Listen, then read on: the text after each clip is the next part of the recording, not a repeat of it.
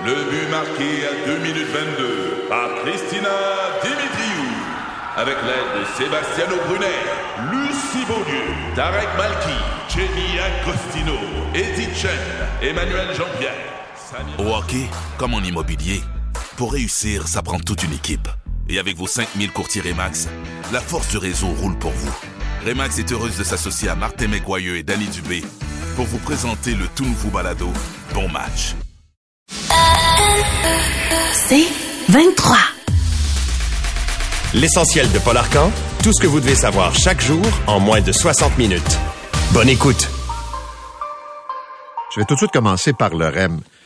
Euh, D'abord, depuis hier matin, les problèmes se sont additionnés. Et hier, on vous parlait de délai de 30 minutes, euh, d'une heure dans certains cas. L'heure de pointe, hier soir, ça a été une catastrophe. Et euh, au-delà des problèmes de gestion du système informatique, ce qui enrage l'usager, c'est l'incapacité du REM d'informer par les réseaux sociaux, par des systèmes internes, le pourquoi du problème, la durée potentielle de la panne et quelles sont les mesures alternatives qui ont été déployées. Qu'il y ait des ratés dans un nouveau système, on va tous comprendre ça, puis les usagers en premier. Mais là, là, on approche de l'hiver et on se dit, est-ce que c'est fiable le REM? Et est-ce que je vais me retrouver comme hier soir dans une position où ça m'a pris deux heures, trois heures pour rentrer chez moi? Fred a parlé de ce qui s'est passé sur les réseaux sociaux. Moi, je peux vous dire, là, hier, c'est la pluie de courriels de gens qui sont frustrés euh, et qui n'en reviennent pas. Et ça, ça a pour effet de décourager. Ce matin, là, on a des informations qui nous disent que ça bouge. D'autres, dans certains cas, départ de la gare centrale qui a été euh, repoussé. Euh, les autobus étaient pas prêts. Disons, là, pour être très poli ce matin, il y a un petit ménage à faire au REM dans les communications, dans le service à la clientèle. Pour ce qui est des enjeux techniques, c'est une autre affaire. Mais là, grouillez-vous le derrière et répondez aux questions sur ce qui s'est passé hier soir, sur ce qui se passe ce matin et quelles sont les mesures que vous allez prendre. Parce que là, là, on est en train de jouer un peu au chat et à la souris pour avoir des informations concernant le. Parlons maintenant de la guerre entre Israël et le Hamas. D'abord, vous dire que le premier ministre israélien euh, Netanyahou a été très clair. Il n'est pas question de cesser le feu. Il a dit il y a un temps pour la guerre, il y a un temps pour la paix, mais nous sommes entrés en guerre. L'offensive terrestre est commencée depuis vendredi et les informations sont très confidentielles sur le déplacement des troupes.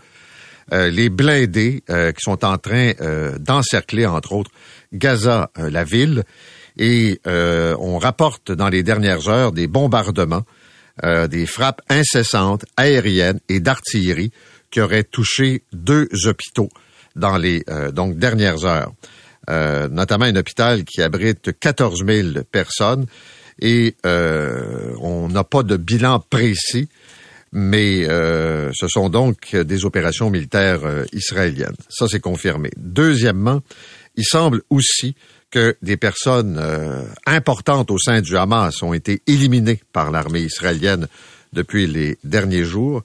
Et pour ce qui est euh, du premier ministre euh, Netanyahou, ce qu'il a, euh, disons, dit assez clairement, malgré la pression de la communauté internationale, et je le répète là, je pense que la pression est forte. Les Nations Unies, euh, même les Américains qui reconnaissent le droit de répliquer à Israël, disent il faut quand même faire attention et faire attention aux civils. Quand on parle de 8300, 8400 décès morts du côté palestinien, la moitié, ce sont des femmes et des enfants, c'est un bilan lourd. Sauf que la réponse d'Israël, c'est de dire nous faisons comme les Américains après le bombardement de Pearl Harbor et après l'attaque terroriste du 11 septembre. Nous allons répondre, nous allons éliminer le Hamas parce que le Hamas veut nous éliminer. Cette position, elle est euh, sans équivoque, mais c'est un premier ministre qui demeure quand même fragile à la tête d'une coalition euh, qui est quand même fortement contestée euh, en Israël. Alors, ce sont les dernières informations disponibles concernant ce conflit. Maintenant, euh, je vous parlais du REM, il y a aussi les travaux au tunnel Louis-Paulette Lafontaine qui vont prendre plus de temps. Écoutez, pas une surprise, là, on a découvert des moisissures. Euh, ça avance, mais quand tu retardes des travaux, ça a un effet aussi sur les autres chantiers. On va recevoir le responsable du grand projet, euh, Martin Giroux, un peu plus tard euh, ce matin. Mais ça va prendre un peu plus de temps. la congestion est pas mal moins importante que ce qui est prévu. Là. ils que bon, le transport collectif a donné certains résultats. Je vous dirais aussi le télétravail, puis les gens qui se sont organisés mais euh, quand même, euh, ça avance. Des euh, travaux importants ont été faits à l'intérieur du tunnel, dans les approches autour aussi. 65% des murs sont terminés. Il y a cinq sections de la voûte sur 78 qui ont été remplacées. Alors, vous voyez que ça progresse, mais il y aura des délais supplémentaires. On n'est pas tellement surpris. Mais c'est sûr que l'achalandage comme tel, c'est 50% de moins. Les gens passent par ailleurs ou encore décident de travailler euh, chez eux pour éviter justement euh, de se plonger dans un bordel à l'heure de pointe. Parlons aussi de la Banque du Canada. Vous suivez les taux d'intérêt. Et le grand euh, patron, le gouverneur de la banque, Tiff McLean, a dit, je cite, il n'est pas impossible qu'on commence à baisser les taux d'intérêt, même si on n'a pas atteint l'objectif de l'inflation à 2% ça ne veut pas dire qu'il va le faire lors de la prochaine décision, la révision de la Banque du Canada, mais c'est un scénario qui est possible. Pourquoi? Parce que, selon les estimés, les projections de la Banque du Canada, l'inflation qui est à 3,5 devrait rester à peu près à ce niveau pour la prochaine année. Et c'est pas avant le milieu de 2025, ce qui est assez loin là, qu'on pourrait atteindre 2% Et ça pourrait vouloir dire que peut-être fin 2024, début 2025, on pourrait assister à une première baisse de taux d'intérêt. Ce qu'il faut comprendre dans le message, si vous avez hypothèque et autres emprunts, c'est pas d'ici la fin de l'année, puis c'est probablement pas en 2024 qu'on va voir une baisse des taux euh, d'intérêt. Et ça, c'est assez clair. L'autre nouvelle importante, c'est la décision de Québec là, pour euh, combler les problèmes de main-d'œuvre, la pénurie de main-d'œuvre sur les chantiers de construction, par une formation de 500, 700 heures. On coupe de moitié dans certaines catégories, je pense, et on le disait hier matin, là, charpentier, menuisier, euh, conduite d'engins sur les chantiers, ferblantier et aussi des gens qui travaillent en réfrigération. Alors là, on vous paye 25 dollars l'heure et en plus, des bonis, des primes sont prévus pour les gens qui vont aller au bout du processus entre 9 et 15 000 dollars. Tout ça pour remplir les chantiers de construction euh, au cours de l'été parce que la demande est très forte. Depuis hier, les réactions sont, je vais dire, prévisibles. D'un côté, les entrepreneurs, le patronat dit c'est merveilleux, on a besoin euh, de monde pour travailler et on n'en a pas assez.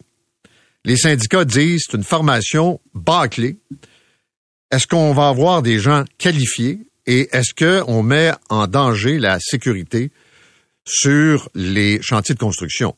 Des gens formés trop vite qui vont être peut-être téméraires. Alors là, on est dans est-ce que, est-ce que, est-ce que?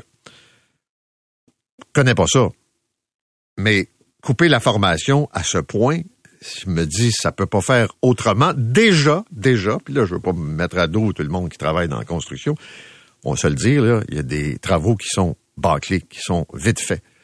Il y a des travaux qu'on est obligé de reprendre parce que ça a été mal exécuté. Des fois, c'est mal conçu, puis des fois, c'est mal exécuté. Fait que là, est-ce qu'on va avoir des gens avec une formation plus que de base qui vont venir sur des chantiers, puis quelle sorte de relation que ça va euh, amener avec les autres? On va recevoir le ministre Jean Boulet pour en parler euh, ce matin. Et quand on parle des euh, conditions de travail, on a vu le Front commun là, qui maintient sa stratégie pour lundi prochain, pour le 6 novembre. Juste vous dire que du côté des travailleurs de l'automobile, euh, il y a eu des ententes avec Ford, avec euh, GM, avec euh, Stellantis. Et ce sont des ententes historiques. Ce sont des augmentations de salaire pour l'industrie automobile. Puis dites-vous qu'on va euh, absorber le tout quand on va acheter un véhicule, parce que c'est clair que les voitures vont coûter de plus en plus cher, mais ce sont des augmentations quand même incroyables qui ont été accordées de 25% sur quatre ans. Euh, 30% et euh, c'est du jamais vu dans l'industrie automobile. Le président Biden a soutenu les travailleurs en disant que c'était important. Et on pense aussi que ça va avoir un effet sur les euh, usines qui sont non syndiquées. On peut penser à Toyota, Tesla, qui est quand même euh, un, gros joueur. Faisons le tour des autres nouvelles. La presse revient sur cette histoire d'une femme qui était de toute évidence paralysée, qui a été abandonnée sur un trottoir, un trottoir pardon, par des policiers euh, du SPVM. Ça se passe dans l'arrondissement Onsic. On sait que le bureau d'enquête indépendante est sur le dossier. Ce qu'on comprend là, il faut faire attention là, mais euh, c'est une femme qui avait une interdiction d'entrer en contact avec un de ses enfants qui s'est pointé euh, à l'école où se trouvait l'enfant. C'est arrivé le 26 septembre à la sortie des classes. Comme elle n'avait pas le droit d'avoir de contact, l'école a appelé la police et là, il semble que ça a dégénéré, qu'on a euh, dû la maîtriser, lui passer les menottes. Et euh, il y a eu des cris, des cris d'angoisse. Il y a des témoins ce matin qui racontent ce qu'ils ont vu et qui ont également donné leur version au bureau des enquêtes indépendantes. Mais ce qui est particulier, c'est que les policiers l'auraient amenée chez elle et l'auraient laissée au sol, sur le trottoir. Tu sais, c'est comme on la débarque, puis on la laisse là. Puis là, il y a des gens qui ont appelé Urgence Santé. Paraît que ça a pris 45 minutes, une heure avant qu'on vienne l'aider. Il y a deux policiers qui font l'objet de sanctions administratives pour l'instant. On verra ce que va conclure euh, le Bureau des enquêtes indépendantes, mais c'est sûr que ça crée un malaise au SPVM, cette histoire-là. Journal de Montréal, les centres jeunesse sont euh, touchés par une vague de fugues à travers le Québec. C'est une augmentation de 134% en l'espace de trois ans. Euh, évidemment, l'Alliance du personnel professionnel et technique de la santé des services sociaux, qui représente notamment les intervenants du milieu, disent qu'il y a un roulement de personnel, qu'on manque évidemment de, gens, d'intervenants, et que les conditions de travail sont telles que ça devient comme assez facile de se pousser. Alors, les fugues qui sont en augmentation.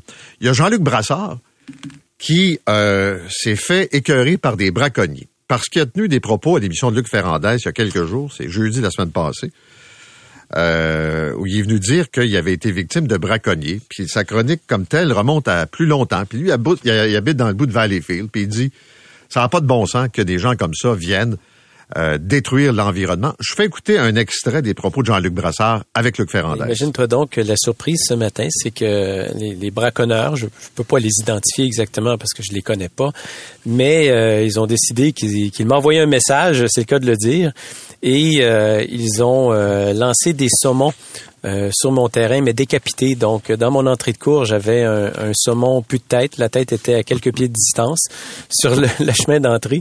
Mais aussi, il y en avait un autre qui avait été euh, déposé sur la trampoline des enfants. C'est chic. Euh, et tout ça parce qu'il a dénoncé, pas des gens de façon spécifique, mais le phénomène du braconnage, puis les techniques qui sont utilisées. Et les gens du coin disent, il y en a toujours eu, puis ça va être bien difficile de les contrôler, mais quand même, on voit qu'ils n'apprécient pas nécessairement quand on met le projecteur sur eux. Eux, ils peuvent le mettre sur le poisson, mais quand on les braque, ça les achale pas mal. Et puis en Ontario, on apprend que euh, la mammographie sera disponible pour les femmes à partir de l'âge de 40 ans. Actuellement, c'est 50 ans, c'est la même chose au Québec. Et tout ça parce qu'on a revu les lignes directrices du programme et ça va entrer en vigueur euh, à l'automne l'an prochain parce que euh, on considère qu'il y a quand même un nombre élevé euh, de cancers chez des femmes entre 40 et 49 ans.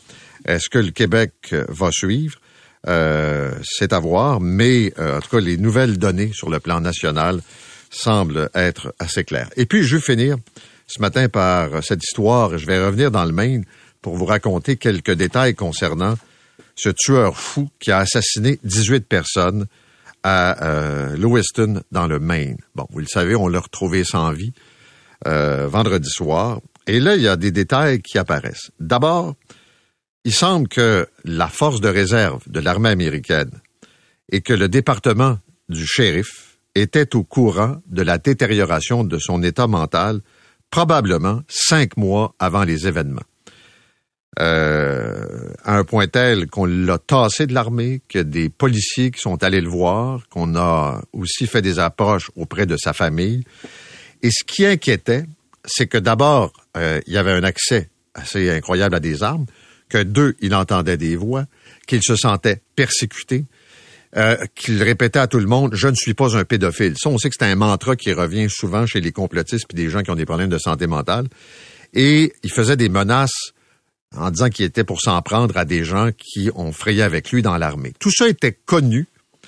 Et là, la question, c'est pourquoi on n'est pas intervenu plus rapidement? Pourquoi est-ce qu'on n'a pas saisi les armes? Pourquoi est-ce que ce gars-là n'a pas été arrêté? Il y avait quand même des menaces assez précises. Et c'est, je dirais, la gestion complexe de ces euh, individus. Donc, on était au courant. On n'a pas été bien, bien surpris des gestes qu'il a posés. Euh, et quand il a décidé de prendre ses armes et d'ouvrir le feu comme ça sur des innocents euh, dans un bar et dans une salle de quai. Vous écoutez l'essentiel de Paul Arcan en 60 minutes. De retour après la pause.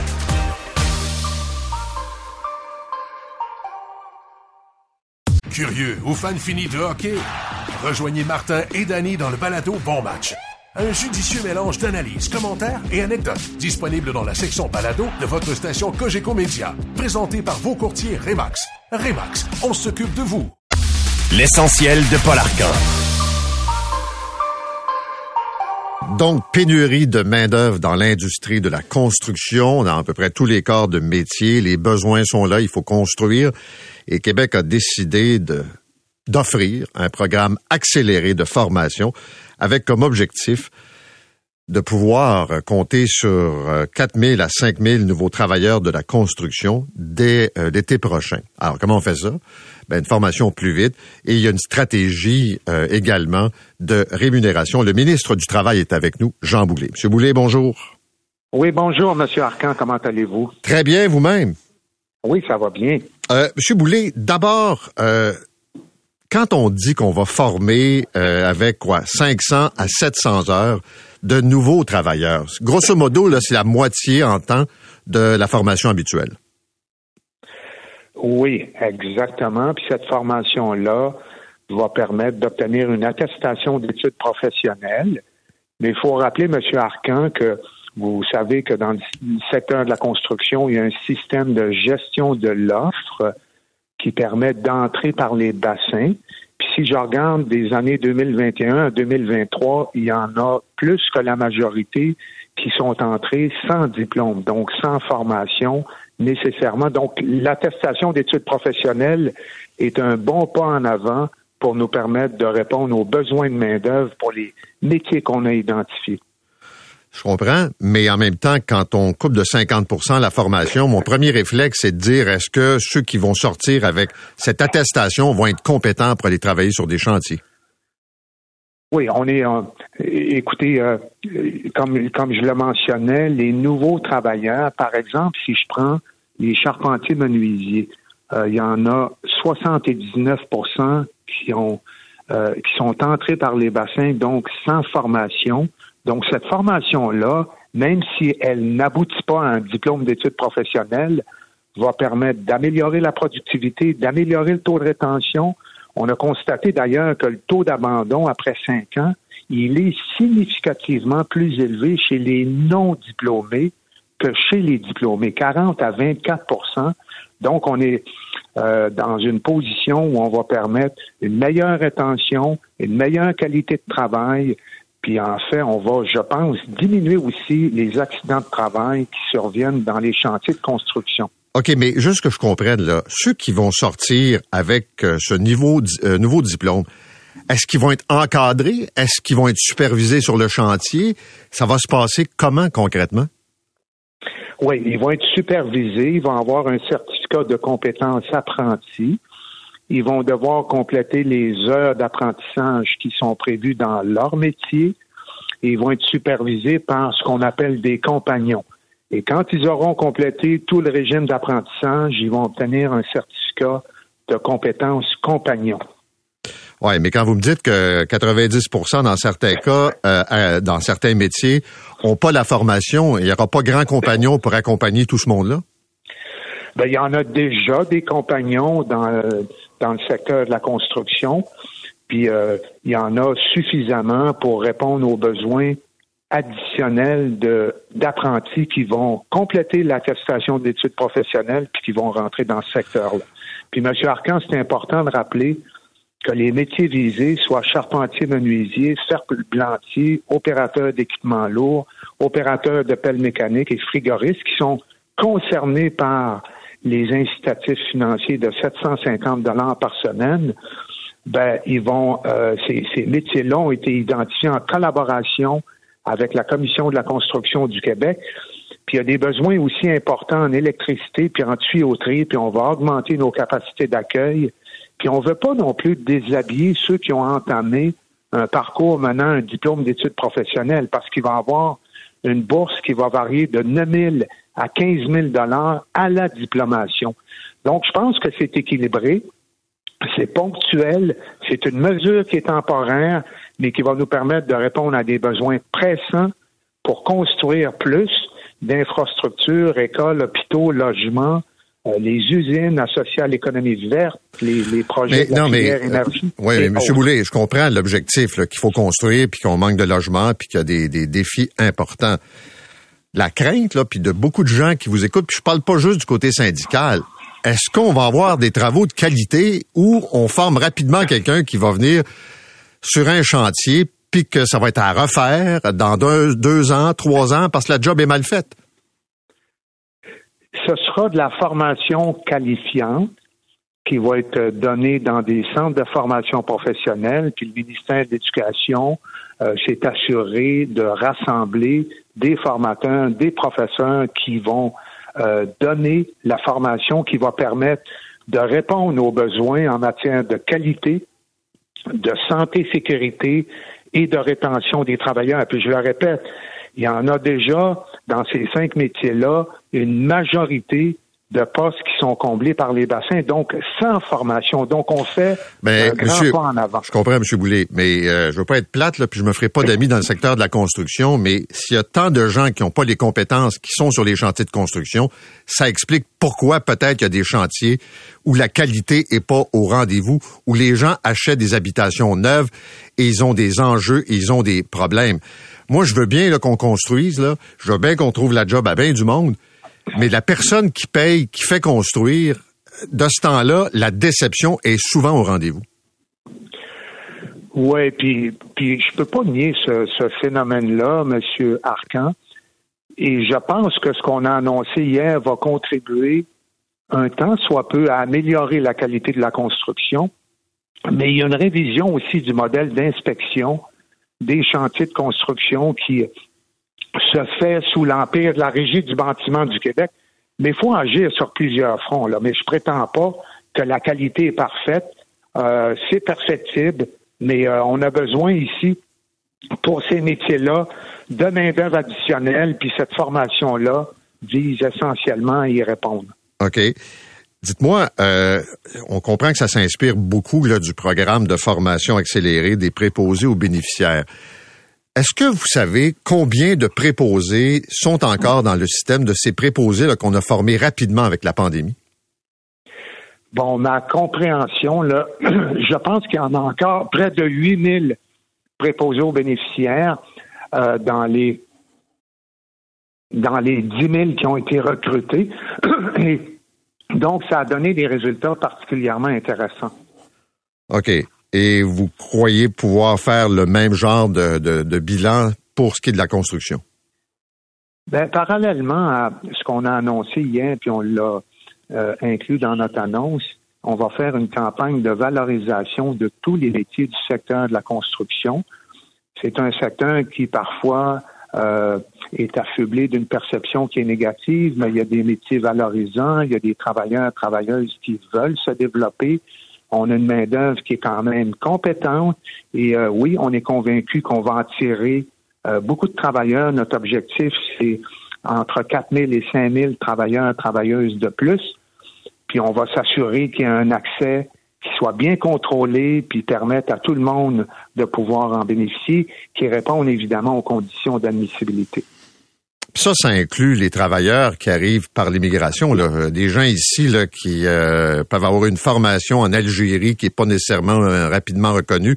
Il n'y a pas de, restriction sur l'embauche, ou l'inscription, pardon, à la formation. Ben ça, ça fait référence au, effectivement aux travailleurs euh, issus de l'immigration. On a des programmes d'accès à l'égalité euh, pour les femmes, pour les personnes euh, dans les minorités visibles, issues de l'immigration, issues des, des Premières Nations. On va s'assurer de bien reconnaître leurs compétences. Puis on a fait d'ailleurs un comité stratégique entre la CCQ puis le ministère de l'Immigration. On a déjà fait une mission de recrutement au Maroc pour des charpentiers menuisiers. On en a d'autres qui sont planifiés. Mais effectivement, les personnes issues de l'immigration doivent intégrer en plus grand nombre, doivent être plus représentatives dans ce secteur-là et euh, faire l'objet d'une meilleure reconnaissance de leurs acquis et compétences.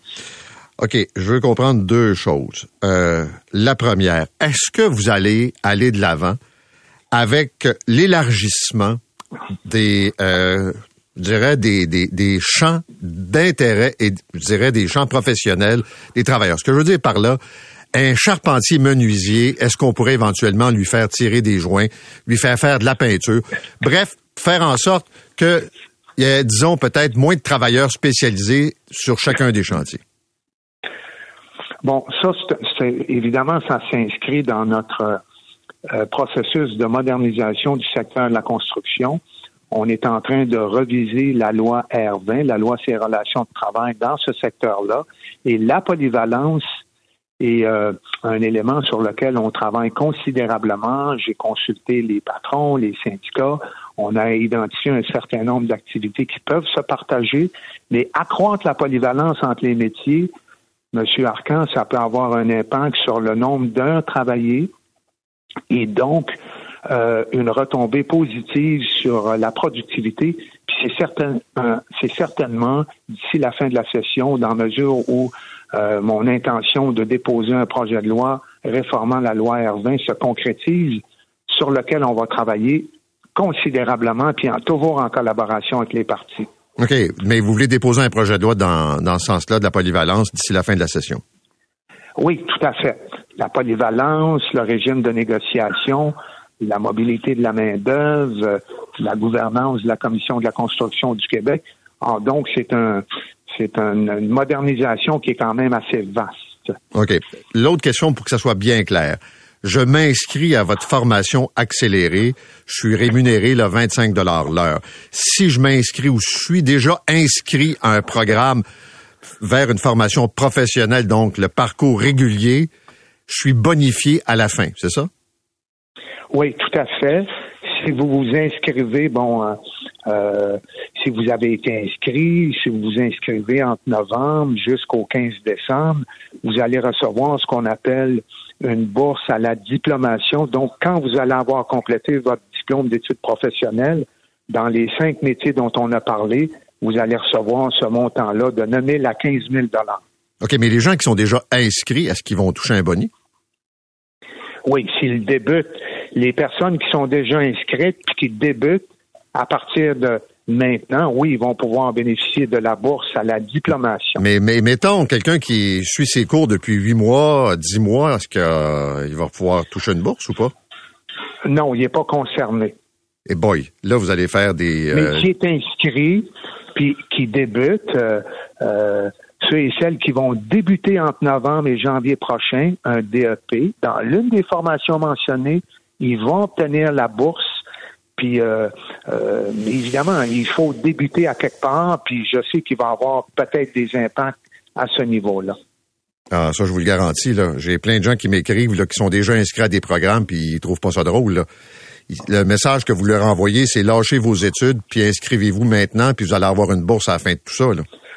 Non, pas nécessairement, M. Arcan, parce que quand vous êtes vous êtes euh, dans un programme qui mène à un diplôme d'études professionnelles, à chacun de formation, vous acquérez un crédit équivalent de 1,5 heures dans votre régime d'apprentissage. Donc, vous avez accès à des meilleurs salaires quand vous commencez et vous devenez des compagnons plus rapidement. Donc, il y a des bénéfices associés à la poursuite du DEP. OK, M. Boulay, merci beaucoup. Merci, M. Au revoir. Arcan. Bonne journée. Jean Boulay est le ministre du Travail. Vous écoutez l'essentiel de Paul Arcan en 60 minutes. De retour après la pause.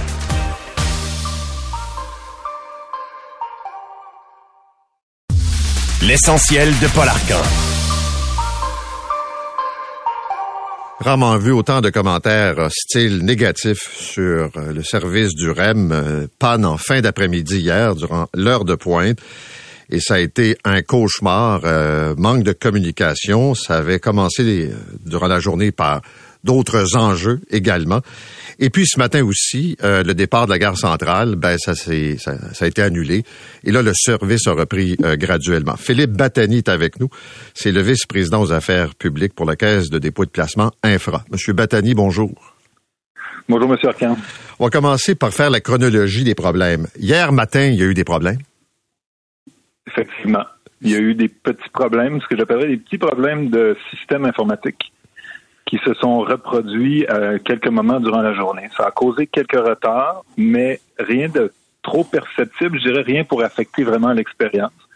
Puis en fin de journée, là, ça a été euh, une problématique plus majeure. C'est le système qui a fallu repartir. Donc euh, là, c'est là qu'on a connu l'interruption majeure qu'on a, qu'on a rencontrée. OK, quand vous me dites des petits problèmes, là, c'est quoi pour vous Ouais. un petit problème?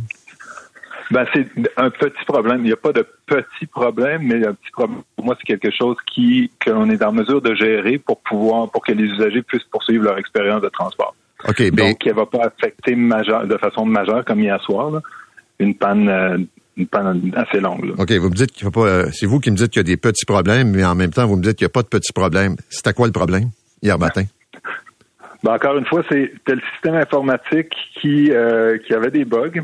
Qui- qu'on disait qui- qui- on avait une problématique avec le système informatique, mais on était capable de le gérer pour que le système puisse poursuivre son, euh, son travail. Pour, puis, en fin de journée, on s'est rendu compte qu'il fallait stopper les choses. OK, mais avant d'aller à la fin de la journée, est-ce qu'il y a eu des délais hier? Est-ce qu'il y a des gens qui ont attendu 10 minutes, 15 minutes, 30 minutes pour avoir le service? Non. Vous êtes sûr de ça? Non, de ce qu'on de ce qu'on me dit, c'est que non, ça a été des délais De? de plus courte durée, une, deux minutes, euh, mais qui, euh, qui ont euh, qui n'ont pas retardé de façon significative le trajet des, des usagers. OK, mais pour vous, là, je veux pas jouer ces mots, là, M. Battani, mais c'est parce que hier, on avait des gens qui nous écrivaient qui étaient coincés depuis 15 et 20 minutes, là. Pas deux minutes de délai, là. L'expérience n'était pas agréable hier matin, à certains endroits. Ben écoutez, il va falloir que je fasse le point. On a une rencontre ce matin avec l'ensemble des équipes pour pouvoir faire le point sur la journée d'hier puis la communication, les ratés de communication, je veux dire, qui, euh, qui se sont produites. Donc, c'est là que je vais pouvoir avoir l'ensemble de l'information. Mais effectivement, si vous me dites qu'il y a des gens qui ont attendu 15-20 minutes en journée, ben écoutez, ça, c'est c'est plus grave que ce que je pensais. Euh, sinon, en- la- la- le moment majeur, ça a été la fin de la journée. OK, j'y arrive à la fin de la journée. Fait qu'il y a eu Oui. ce que vous appelez des petits problèmes tout au cours de la journée. Et là est arrivée cette panne majeure vers 15h45 hier. Exact. Puis là, quand je, je veux juste faire le, une petite parenthèse, quand je dis petit problème, ça veut pas dire que ça affecte pas nécessairement la vie des usagers, mais c'était géré puis c'était moins important. À, à, à 17h05, là, il y a eu euh, il y a eu cette panne majeure. Ah, pardon, 15h45, il y a eu cette panne majeure qui a duré quand même beaucoup. Puis là, euh, il a fallu repartir le système. Et le système, le service est revenu vers quelle heure de façon graduelle? Environ euh, 18 heures. OK, on peut-tu dire 18h30? On peut dire 18h30.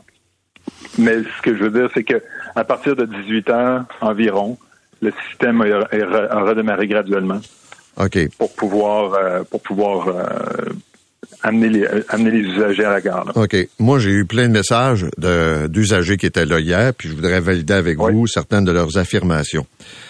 Euh, Quand la panne est arrivée, euh, aucune information n'était transmise. Les gens étaient laissés donc à, à chercher sur leur téléphone de l'info. Personne n'était en mesure de leur dire ce qui était en train de se passer. Vrai? C'est vrai. OK. Il y a quelqu'un qui affirme également, qui était là hier, que euh, il y a des gens qui étaient euh, paniqués parce qu'ils devaient aller chercher leurs enfants Euh, il n'y avait aucune communication. Ils étaient dans un wagon pendant 40 minutes à 1000 mètres de la station Panama. Est-ce que ça se peut? Ça se peut. Euh, nous avons appuyé sur le bouton d'urgence pour dire à la personne de nous évacuer et qu'il y a eu des enjeux pour ouvrir la clôture de sécurité pour la sortie de secours. Est-ce que ça se peut? Ça aussi, ça se peut. Est-ce que ça se peut que des gens, plutôt que de partir dans des autobus, par exemple, vers le centre-ville, se sont retrouvés ailleurs sur la rive sud parce qu'on a envoyé des autobus à la mauvaise place? Bon, écoutez, ça, je, je, je ne pas. Par contre, le système d'autobus, le système de relève, devient pas notre responsabilité, même si l'ensemble de l'interruption, on comprend qu'on y, on y prend parti. Là. Mais là où les autobus se sont rendus, je pourrais pas le confirmer. OK. Ça a pris combien de temps avant que les premiers autobus soient euh, prêts à prendre en charge les euh, usagers? C'est une bonne question, M. Arcan. Euh, je sais que les, la panne, en fait, l'interruption puis le système de relève a été mis rapidement en branle, mais après ça, quand est-ce que les autobus ont été mis en, ont été capables de prendre les usagers, c'est qu'il a fallu amener les trains à gare et c'est là où il y a un certain moment qui s'est écoulé. C'est là où vous me dites 18h30, j'avais 18h05. Donc, euh, ça a pris quand même un certain temps. Disons-le, là, ça a pris beaucoup de temps. L'ensemble de l'opération. OK. Ce matin, il est arrivé quoi pour que le départ de la gare centrale ne puisse se faire à 5h30? Ah, c'est complètement différent ce matin. C'est un équipement d'entretien qui n'a pas pu se rendre à la gare, malheureusement, à temps pour qu'on puisse repartir les trains, euh, les, euh, les voitures à temps. Donc, euh, le système a été ralenti, puis au lieu de démarrer à l'heure prévue, il a démarré graduellement à, à 5h45. Pardon. Donc, à partir de 5h45, on a eu le droit à un service normal mais le fait qu'on avait besoin de, ranger l'équipement, ben écoutez, c'est complètement différent de ce qui s'est passé hier. OK. Au moment où on se parle, est-ce qu'il y a des problèmes? J'ai pas, euh, mon information, il n'y a pas de problème présentement. Le système devrait fonctionner normalement. OK. Là, euh, je pourrais aller encore plus pointu dans le détail, mais je le ferai pas ce matin. Non, mais je pense qu'on comprend que hier, c'est une journée de merde, là. C'est-à-dire qu'il euh, y a eu des problèmes important. Il y a eu des retards importants le matin. Ça a été un bordel en fin d'après-midi. Ça encourage pas à prendre le REM. On se dit, si ça arrive euh, fin octobre, ça va ressembler à quoi durant l'hiver? Et qu'il y ait des problèmes, euh, on, le reconnaît, M. Batani, c'est un nouveau système, ça peut arriver. C'est l'absence de communication des gens laissés à eux-mêmes, des gens qu'on débarque au bout du pont Champlain, qui se demandent ça va prendre combien de temps, des gens qui veulent rentrer chez eux, ça leur prend deux heures. Euh, comment vous allez corriger le tir pour éviter ce genre de problème majeur de communication? Écoutez, je ne peux pas être plus d'accord. C'est euh, une situation qui est vraiment malheureuse. Je suis moi-même un usager des systèmes de transport en commun à tous les jours. Puis quand il y a une panne et que j'ai pas d'informations, je suis incapable de gérer la suite de ma journée. Donc, je comprends totalement la frustration. Je comprends les messages que les, les usagers vous ont envoyés. Tout ça, c'est pour moi, c'est tout à fait normal qu'il y, ait cette colère-là. Cela dit, c'est aussi totalement normal qu'on ait ce niveau de communication-là. Donc, euh, il, y a il y a eu des ratés au niveau de la communication. Des il peut y en avoir, comme vous l'avez dit. Mais les usagers ont droit à une communication qui est ponctuelle, qui est adéquate pour qu'ils puissent gérer leur journée. Présentement, ce qu'on va faire, c'est qu'on va s'asseoir avec nos partenaires, Alstom, Atkins, avec qui on est responsable de gérer ce système-là, de fournir l'information façon opportune, puis on va régler le problème. On a une rencontre dès ce matin avec eux pour pouvoir, pour pouvoir mettre tout sur la table parce que, bien sincèrement, la communication aux usagers, ça devrait être quelque chose de simple, mais on se rend compte que c'est plus compliqué qu'on pensait, puis on va comprendre pourquoi. Ben, on se rend compte qu'elle est inexistante. C'est pas qu'elle est compliquée ben, ou qu'elle est absente totalement. Je veux dire, je suis pris dans le REM, il n'y a pas d'opérateur, je suis pris dans le milieu d'une structure à telle hauteur, puis je sais pas ce qui arrive, puis je sais pas pour combien de temps je vais être là. Je, ben, je peux juste partager votre incompréhension. On s'appuie, on est responsable, CDPQ Infra est responsable de, de, l'ensemble du projet du REM. On est responsable du REM. On, on, je suis avec vous ce matin pour pouvoir m'adresser à vos usagers. À chaque fois qu'on a eu un enjeu, on a pris les moyens pour le régler rapidement. On va faire exactement la même chose là. On va s'asseoir avec nos partenaires, puis on va régler le problème. Parce que c'est impossible pour moi de penser qu'on peut continuer à opérer un système de transport, il va y avoir des pannes, c'est invariable dans la vie d'un système de transport en commun. Mais là, pas de communication aux usagers quand ils sont pris dans le wagon. Ça, c'est. Il falloir que nos partenaires aussi s'engagent à mieux communiquer. OK, merci, M. Batani. Philippe Batani, vice-président aux affaires publiques de la Caisse de dépôt de placement du Québec, Infra. Parlons maintenant du grand chantier du tunnel La Fontaine. Martin Giroux, qui est le directeur des grands projets euh, pour Montréal, est avec nous au ministère des Transports. Monsieur Giroux, bonjour. Bon matin, Monsieur Arquin. Bon, notre tunnel, qu'est-ce qui a fait, qu'est-ce que vous avez fait comme travaux jusqu'à maintenant là, par rapport à l'échéancier puis aux priorités que vous aviez? Euh, brièvement, en fait, du, euh, tout ce qui est en dehors du tunnel euh, Louis H. Lafontaine, l'autoroute 25, l'été dernier, on a mis en service la, la, la, la, direction sud. Donc, tous les dalles de béton ont été faits pour où les usagers de la route vont circuler. aussi, on a travaillé sur l'échangeur Souligny, donc il y a réparation de, de structures d'échangeur Souligny. et le reste des travaux, c'est principalement concentré dans, dans le tunnel. Donc, dans le tunnel, il faut savoir qu'il y a le corridor de service où il y a énormément de travaux qui sont réalisés ça avance euh, rondement, mais c'est quand même très important comme travaux. Il reste beaucoup de travaux euh, de mécanique à faire dans, dans, dans cette partie-là. Euh, c'est en fait le corridor de service sert à tous les équipements mécaniques, mais aussi à, c'est un corridor d'évacuation en cas de d'incident ou d'incendie dans le tunnel euh, pour le futur. Euh, en ce qui concerne le tunnel Louis H. Lafontaine en soi, le tube de, qui est en travaux, euh, tous les travaux de préparation des surfaces ont été faits dans l'ensemble du tunnel, donc sur 1,4 km. ça représente 26 000 mètres carrés donc de préparation de surface. ensuite, une fois que toutes ces surfaces-là sont préparées, on a commencé à mettre en place des, de l'armature et on a commencé le bétonnage récemment. Donc, on a commencé à bétonner les murs au mois de août dernier et euh, récemment, dans les deux dernières semaines, on a commencé euh, à, bétonner le, plafond, donc les voûtes. Actuellement, on a approximativement 65% des murs de bétonné et euh, au niveau de la voûte, mais comme on vient de commencer, on a 6 des, des surfaces de fait. Mais tout ça est une, une, question de, de, de, cadence. Donc, on, on, acquiert en fait certaines facilités. C'est des équipements qui sont très particuliers, donc qui sont pas qu'on retrouve pas partout. donc, cette expérience-là permet d'augmenter la cadence. Mais Hier, vous avez dit qu'il va y avoir des délais qui viennent s'ajouter. On ne sait pas exactement. On parle de quelques semaines de plus que ce qui était prévu? Mais à, à, ce jour, il est un peu prématuré pour s'avancer sur euh, sur les retards. Comme je vous dis, c'est euh, tout tout ça est très complexe. Il y a beaucoup beaucoup d'activités qui se font. C'est un environnement très. Euh, vous avez trouvé de la moisissure à des endroits? Exactement. Ça ça a arrêté le chantier pendant deux semaines. Donc c'est sûr que ça c'est c'est un impact direct donc sur l'échéancier et, euh, et c'est c'est c'est là-dessus qu'on travaille en fait pour trouver des façons d'augmenter la, la, la rapidité des, des travaux pour pouvoir gagner du temps.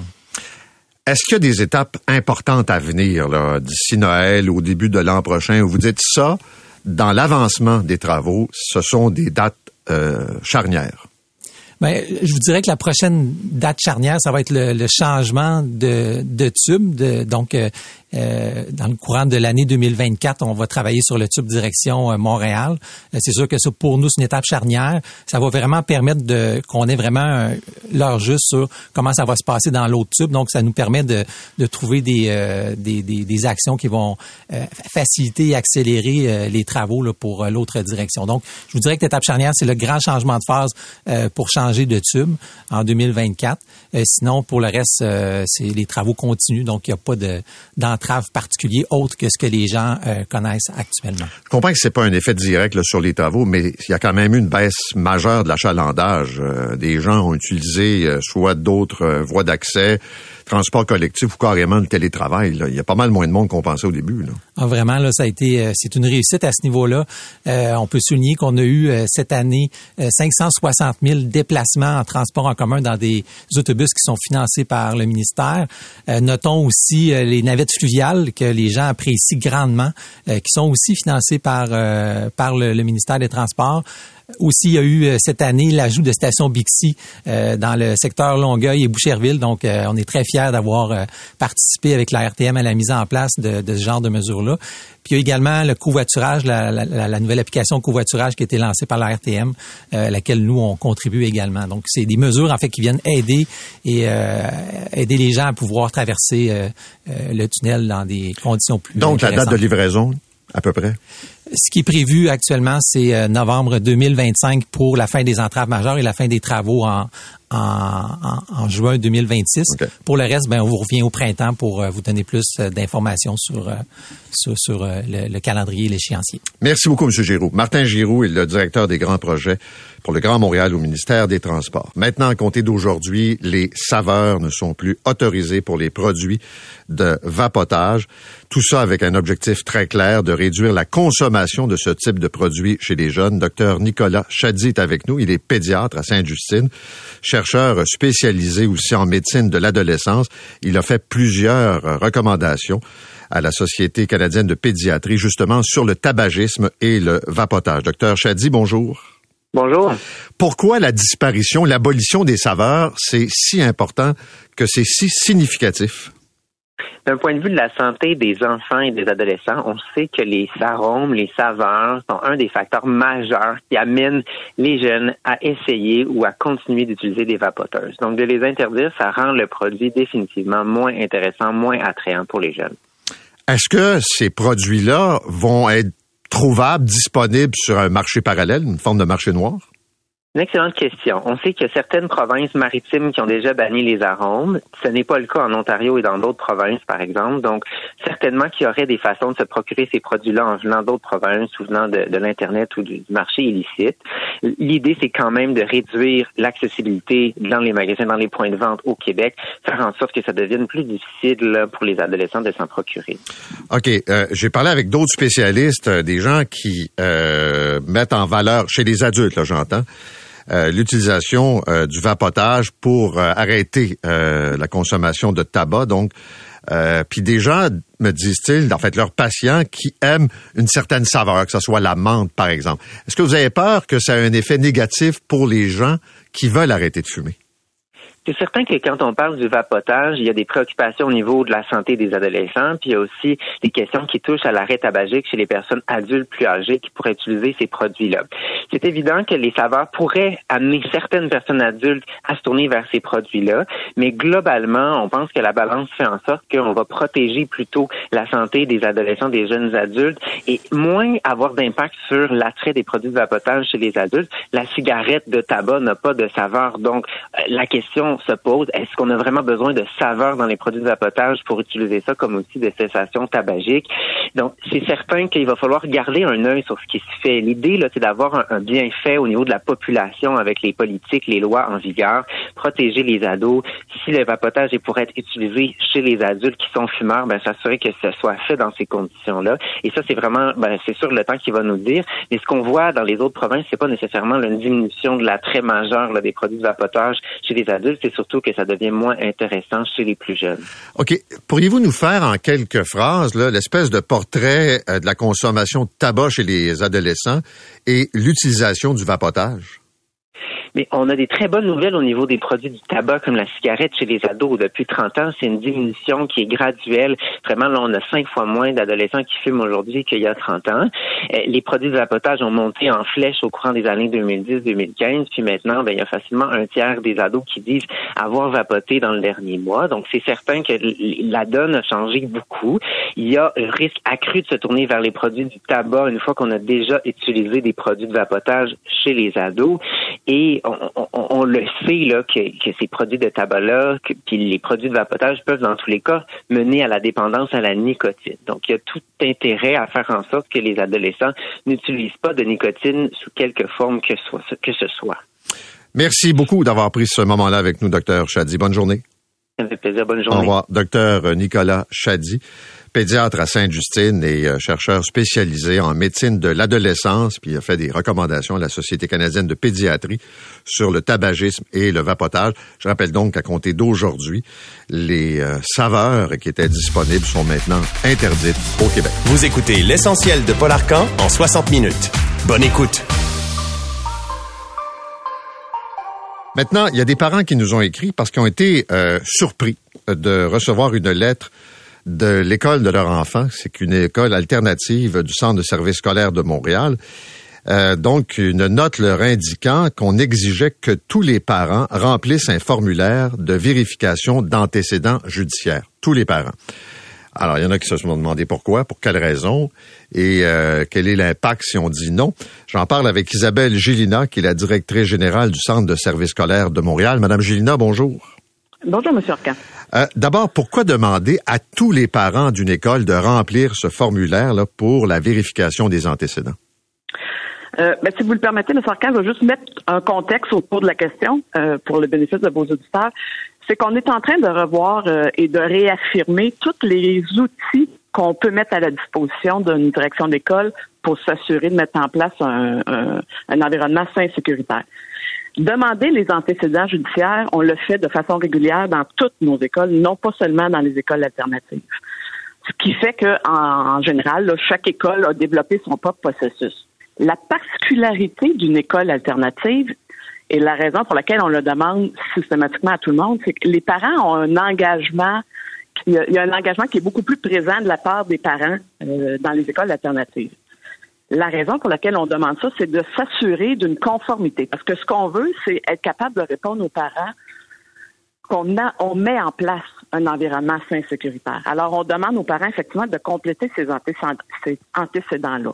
Okay. Dans le cas de, qui nous occupe à, au vitrail, c'est qu'on le fait de façon systématique pour, je voudrais, remettre un peu notre base de données à zéro pour dire on le fait et on s'assure que tout le monde est conforme. OK.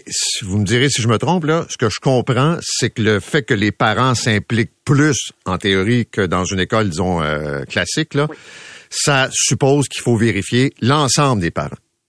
Oui. Ben en fait, c'est qu'à partir du moment où que ce soit un bénévole, un, pa un parent qui agit là, dans l'école à titre de coéducateur, parce que c'est souvent ça dans les écoles alternatives, tous ceux qui entrent dans une école, qui sont en contact avec des élèves, on veut s'assurer que ces gens-là n'ont pas d'antécédents judiciaires.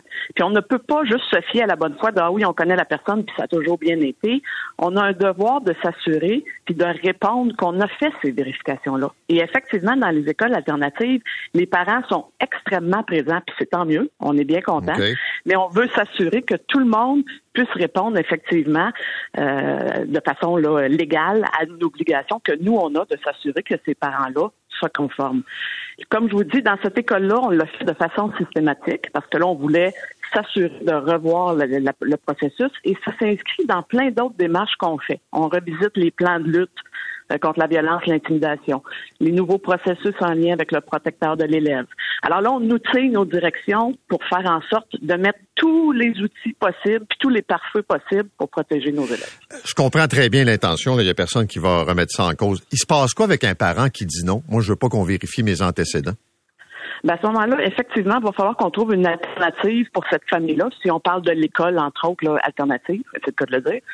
Va falloir que ce soit un autre membre de la famille, à la limite, qui pourrait venir faire des interventions, ou effectivement, un parent qui refuse de se conformer à ça, ben, malheureusement, ne pourra pas venir interagir avec les élèves.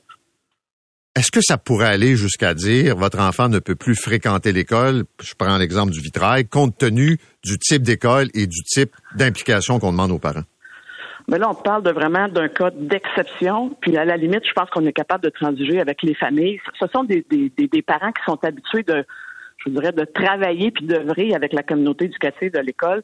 Il y a toujours des compromis qu'on peut trouver. Ça peut être un autre membre de la famille. On ne pénalisera pas un élève pour un refus d'un parent de se conformer à une obligation légale. Il y a toujours des choses qu'on peut aménager. OK. Il y a des parents qui veulent savoir comment vous procédez euh, une fois que le, le, le, questionnaire est rempli, que les informations oui. sont données.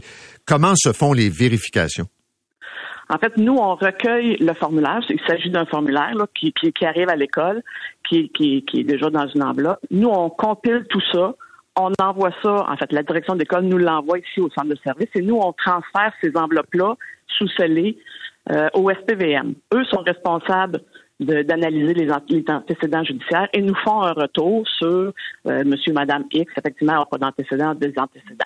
Et à ce moment-là, nous, on communique avec la direction pour dire, ben, écoutez, dans votre école, il y a personne qui a des antécédents, vous pouvez continuer à, à, à vaquer à vos occupations. Je pense que les gens se méprennent un peu sur ce qu'on peut mettre dans les antécédents judiciaires. Il faut que ça soit en lien avec l'action qu'on demande aux parents de faire. Je vous donne un exemple. Un parent bénévole qui vient lire une histoire à la bibliothèque, pas dramatique s'il y a eu effectivement une contravention, euh, ou je sais pas moi, un sabot de Denver par sa voiture, ça va pas l'empêcher de venir contribuer à la vie de, de, de, de son élève, là, de son Mais, enfant. mais je vais vous donner le cas d'un d'un parent là, qui, Oui. qui, qui dit moi j'ai fait j'ai fait des vols quand j'étais jeune puis de la fraude autour de l'âge de 20 ans. J'ai un casier pour ça. Est-ce que ça l'empêche de fréquenter votre école? Pas nécessairement. Faut, comme je vous dis, il faut que la- l'action demandée soit en lien avec ça. Quelqu'un qui a fait une erreur de jeunesse, comme ça semble être le cas, ça fait pas partie de, de- on va pas lui porter préjudice à ce parent-là à vitam aeternam. S'il n'y a pas de lien, il n'y en a pas de lien. On va Mais permettre à ce qui décide ça? C'est le SPVM qui vous fait une recommandation ou c'est l'école qui prend la décision? C'est pas l'école, en fait, c'est le centre de service. Il y a une petite équipe restreinte qui gère les antécédents euh, judiciaires parce que vous allez comprendre que c'est enveloppé de tout ce qui est la protection des renseignements euh, personnels. Donc, à ce moment-là, c'est une petite euh, équipe qui analyse tout ça. Puis comme je vous dis, il faut que ça soit en lien. On le fait, puis je, veux rassurer tout le monde, là, on le fait de façon systématique pour tous les employés. Ça, c'est nous qui faisons cette démarche-là. Pour ce qui est des bénévoles puis des gens qui œuvrent, effectivement, on fait la demande. Le SPVM ne fait que nous dire oui, il y a des antécédents, et on a- non, il n'y en a pas. Et nous, à la lumière de ça, on regarde la recommandation et on analyse est-ce qu'il y a un lien direct avec l'élève ou ce qu'on veut faire faire aux parents. Je vous dirais, dans la grande majorité des cas, ce sont des cas d'exception avec lesquels on fait affaire. Là. Et je- juste pour votre gouverne, il y a beaucoup de parents, puis en fait, la majorité des parents de l'école de vitrail ont déjà envoyé leur formulaire puis trouvaient que la démarche était tout à fait justifiée. Mais je peux comprendre que certains parents, ça les chatouille un peu de répondre à ce questionnaire-là. Ben, c'est sûr. Puis, comme je vous dis, je pense que c'est important qu'on ait la discussion ce matin parce que ça, ça permet de, de mettre la lumière sur les, les, les enjeux. Puis, on va se le dire, dans le passé, là, je parle pas de chez vous nécessairement, là, mais euh, il y en a qui ont réussi à se euh, se trouver des emplois de profs, euh, de personnel de soutien dans des écoles, alors que si les vérifs avaient été faites, euh, il y aurait passé ailleurs, là, parce que il y en a qui ont réussi à déjouer le système pendant un bout de temps. Là. Ben, c'est pour ça qu'on en a des outils. Fait qu'il faut les utiliser puis il faut les mettre en œuvre parce que c'est bien beau de dire on a plein de choses qui existent, mais si on part du principe que tout le monde le fait, mais on s'assure jamais que c'est fait, c'est d'autres choses. Alors, c'est pour ça que nous, on a revisité tout ça, on a redonné les outils aux directions, et là, il y a des, des je voudrais, il y a des gestes de façon plus systématique qui vont se poser. On refait les démarches à chaque année pour s'assurer que les, les directions qui ont beaucoup de choses à faire ne perdent pas de vue ces objectifs-là. Mais comme vous dites, il y en existe, Ben oui. il faut s'en servir. Mais je vais vous donner un exemple, là, puis je ne sais pas comment vous allez le gérer. J'ai j'ai vu des cas récents là, de, de parents euh, qui ont été arrêtés, un père arrêté pour possession, distribution de matériel de pornographie qui implique des enfants. Euh, puis il y en a plus qu'un là au Québec euh, qui se fait ramasser dans le Ouais. cadre d'opérations. On fait quoi avec des parents comme ça? On les empêche d'avoir accès à l'école, probablement. On veut pas les Ben, enfants. c'est- effectivement. Ah, Mais comme vous dites, la priorité, c'est toujours l'élève. On veut être sûr que les élèves restent dans leur environnement et qu'ils soient bien. Dans des cas comme vous me nommez, ben, ce qui est clair, c'est que c'est pas des parents bénévoles qui pourraient venir participer à des activités où ils, sont en lien avec les élèves. Effectivement, le parent serait pas empêché de venir à l'école pour, je sais pas moi, un plan d'intervention ou rencontrer l'enseignante, ça c'est une chose parce que c'est le service à l'élève, mais de venir participer bénévolement à des activités, effectivement, avec des antécédents de cette nature-là, ben on dirait aux parents, on a suffisamment d'autres parents dans l'école, on va, on va prendre quelqu'un d'autre. OK. Merci beaucoup, Mme Gélina. Ça fait plaisir. Au revoir. merci. Isabelle Gélina est la directrice générale du Centre de service scolaire de Montréal. La question est importante parce que vous allez voir que euh, là, on parle d'une école alternative qui demande à tous les parents de remplir le formulaire, mais ça va s'étendre. Et avec raison, on veut savoir les antécédents de gens qui sont en contact avec les, les, les enfants. Puis ça, ça vaut pour les profs, ça vaut pour le personnel de soutien, puis ça vaut pour les parents qui s'impliquent à différents euh, degrés dans l'école. Mais c'est sûr que ça va amener des enjeux. Le, cas que je donne, l'exemple, il est malheureusement euh, classique d'adultes qui ont des antécédents judiciaires pour des crimes à connotation sexuelle ou qui impliquent des enfants ou de la possession d'images d'enfants. Euh, il y a des antécédents judiciaires qui représentent pas un enjeu comme une erreur de jeunesse dans la vingtaine, mettons, pour fraude. Mais euh, il y en a d'autres qui, et je peux comprendre, là, qui sont réticents à fournir l'information. Ils ont peut-être pas envie que l'école soit au courant de leurs antécédents euh, judiciaires. Mais je trouvais important ce matin quand même, vu un peu les réactions d'un bon nombre de parents, de pouvoir partager ça avec vous ce matin. Maintenant, c'est une histoire bien spéciale euh, qu'on peut lire euh, ce matin dans le quotidien. Euh, c'est une jeune boxeuse du Saguenay qui a annulé son combat une heure après avoir appris que son adversaire était en fait un homme qui était devenu une femme. Alors, on peut comprendre sa réaction. Denis Gravel est avec nous, c'est l'entraîneur de cette boxeuse en question. Monsieur Gravel, bonjour.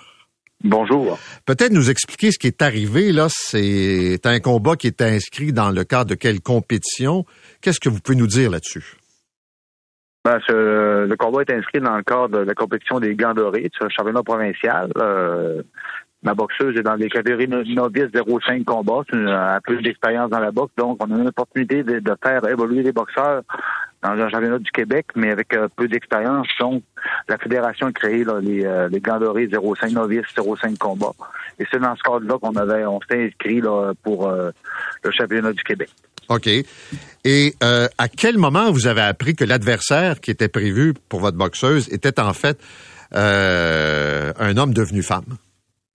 Euh, ben, comme une heure, une heure avant le combat, j'ai reçu un message d'un compère entraîneur dans un autre club qui me disait que ma boxeuse allait affronter un homme euh, qui s'est arrivé avec lui il y, a, il y a quelques mois, qui avait refusé le combat. Fait là, ah, oui, j'ai fait le saut. Euh, je suis allé voir la, responsable des officiels qui, qui, qui m'a dit, écoute bien, il dit, on est au courant. Euh, on est au courant. Il a dit, il va être mon meilleur arbitre, mon meilleur arbitre sur le sur le ring. Tout à fait, c'est FQBO, c'est une très bonne organisation pour les boxeurs également. Puis euh, euh, là, mais sauf que moi, j'ai pour l'information que j'avais, c'est une heure avant, c'est-tu euh, c'est-tu équitable? C'est une personne qui, qui, était un homme pendant des années, c'est de tribu physique euh, dû aux gens qui étaient dans le passé. C'est combien de temps que, que, que, le changement de sexe était fait? Il y avait trop d'informations qui étaient euh, que, que je connaissais pas pour prendre une décision éclairée. Fait que j'ai décidé, de, refuser le combat. OK, mais là, il y a deux ou trois questions là, qui, euh, sont évidentes. La première, euh, comment ça se fait qu'elle peut s'inscrire pour participer à un combat? Euh, j'en ai aucune idée. J'ai, a rien de clair là-dedans. C'est un petit qu'il y a, d'autres, il y a d'autres sports comme l'athlétisme, la natation que les, les personnes trans peuvent participer. au niveau de la boxe, la réglementation, je savais pas. Il n'y a, pas encore de réglementation claire euh, au niveau de la de Boxe Québec ou de Boxe Canada, surtout, je pense que c'est Boxe Canada qui va prendre une décision ou, euh, ou faire des choses de manière éclairée pour, pour euh, établir des règlements là, dans, dans, dans, le but d'inclure ces personnes-là dans, des, dans, dans les tournois et puis les, les compétitions. Mais c'est parce que vous n'êtes pas pour vous demander à chaque fois qu'il y a un combat, est-ce que c'est une personne trans? depuis combien de temps elle est devenue femme? c'est quoi l'impact pour ma boxeuse? Ça peut pas être ça à toutes les fois. Ben non, exactement, c'est ça. Il n'y a rien de clair. Fait, là, on m'a présenté ça comme ça. Fait, là, OK, ben là, c'est peut-être dans l'avenir, ça va, être, ça, va, être très, très clair, puis ça va être euh, accepté, et puis euh, de, manière commune. Mais là, actuellement, euh, dans la situation qu'on était au Grand Doré, une, heure avant le combat, on se prépare. Là. cette fille-là se prépare depuis trois mois là, à, cette fin de semaine-là, puis on arrive, on a un adversaire, on est content, on monte là-bas, on monte à Victoriaville pour faire la compétition. Une heure avant, j'ai reçu en catimini un message en disant que la personne que, je vais que ma boxeuse a affrontée, c'était enfin un homme. Est-ce que vous l'avez euh, vu, cette boxeuse, euh, anciennement un homme, là? Euh, ouais, je l'ai vu de loin. Là. On n'a pas été, j'ai pas été jasé avec puis tout ça parce que là, on, on, vivait notre, on va dire entre guillemets notre, notre traumatisme. À un c'est comme c'est quelque chose de soudain. Puis pour nous là, tu sais, on l'a vu, tu sais, oui. Mais est-ce que quand, quand vous me dites que vous l'avez vu, est-ce qu'elle avait l'air physiquement là euh, encore d'un homme? Est-ce que vous perceviez ben, un écart physique avec votre boxeuse? Au niveau des niveau des épaules, c'est clair, c'est pas pareil. C'est pas la même musculature. Euh, c'est différent. C'est pas, euh, tu sais, dans, dans le cas de, tu sais, toutes toutes les, attributs physiques propres à son, genre d'origine. Tu sais, c'est même si ils ont, ils ont triché que là, je me suis informé un peu plus euh, depuis depuis le temps, depuis samedi, depuis même si les, les bloqueurs d'hormones, les choses sont utilisées pour bloquer tout ça. Sauf que moi, j'ai pas assez d'informations pour savoir que ma boxeuse est en, est, en sécurité. Là, à faire le combat, c'est, pas, on court pas un côté de l'autre, on se cogne dessus quand même. Là. Fait qu'on veut que ces choses soient équitables. Là, dans, dans, dans, ce cas-là, j'avais pas l'impression que c'était équitable. Il manquait beaucoup d'informations pour pouvoir prendre une décision éclairée. M. Gravel, merci d'avoir pris ces minutes-là avec nous ce matin. Ça fait plaisir. Au revoir. Denis Gravel est entraîneur de boxe et euh, sa boxeuse devait participer à la finale euh, des gants dorés. Elle s'appelle Katia Bissonnette. Euh, puis elle s'est retrouvée à Victoriaville. Puis là, aux surprises, t'apprends en dernière minute que la personne, la boxeuse, est en fait une personne trans qui était un homme auparavant. Puis là, on parle de boxe. Là. On parle pas de, comme on dit, de compétition en parallèle. On parle de deux personnes qui vont se cogner dessus. Et euh, ce que ça montre surtout, là, c'est que quand il n'y a pas de directive, quand il n'y a pas une politique claire, ben ça laisse place à l'interprétation tout le temps. Et euh, ça veut dire que dans un cas comme ça, c'est lui qui doit se demander est-ce que c'est correct, pas correct, est-ce que je peux est-ce que ma boxeuse est en, en, danger de livrer ce genre de combat? C'est important que les fédérations de sport tracent la ligne pour justement éviter que ce soit des décisions comme ça euh, individuelles. C'est 23.